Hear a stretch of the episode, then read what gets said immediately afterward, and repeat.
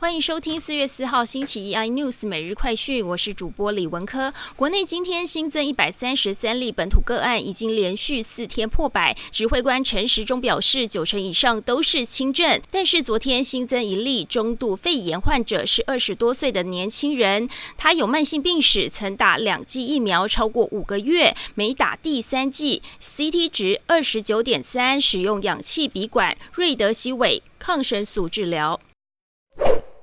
从三月份开始，上海疫情反弹，每天筛查出的确诊者和无症状感染者人数不断攀升。中国决定果断采取全面筛查的措施，动员来自多个省份的医护人员以及军方人员，要在三十六小时内完成上海两千五百万居民的核酸检测。除了备妥十万个床位严阵以待，还提供临近省份预备的隔离场所，对所有筛查出来的阳性确确诊者应收尽收，严防疫情外泄。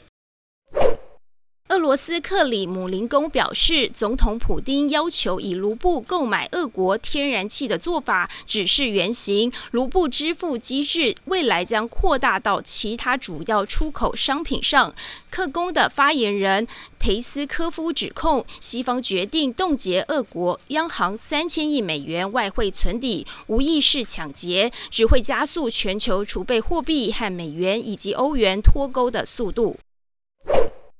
澳门提前修订博彩条例，加上新冠疫情恶化，导致亏损连连。英皇娱乐酒店宣布，考虑到澳门高端博彩业发展前景暗淡，将在今年六月二十六号全面终止集团旗下澳门英皇酒店的博彩业务营运，但仍会保留酒店的业务。事实上，澳门赌场生意已经大不如前。朱泰、朱李月华家族打理的澳门黄金集团日前便宣告结。业太阳城集团近日也表示，澳门不再依赖贵宾厅业务，集团会转型为泛亚洲综合度假村。更多新闻内容，请锁定有线电视四十八八十八 MOD 五百零四三立财经台 iNews，或上 YouTube 搜寻三立 iNews。感谢台湾最大 Podcast 公司声浪技术支持。您也可以在 Google、Apple、Spotify、KKBox 收听最新 iNews 每日快讯。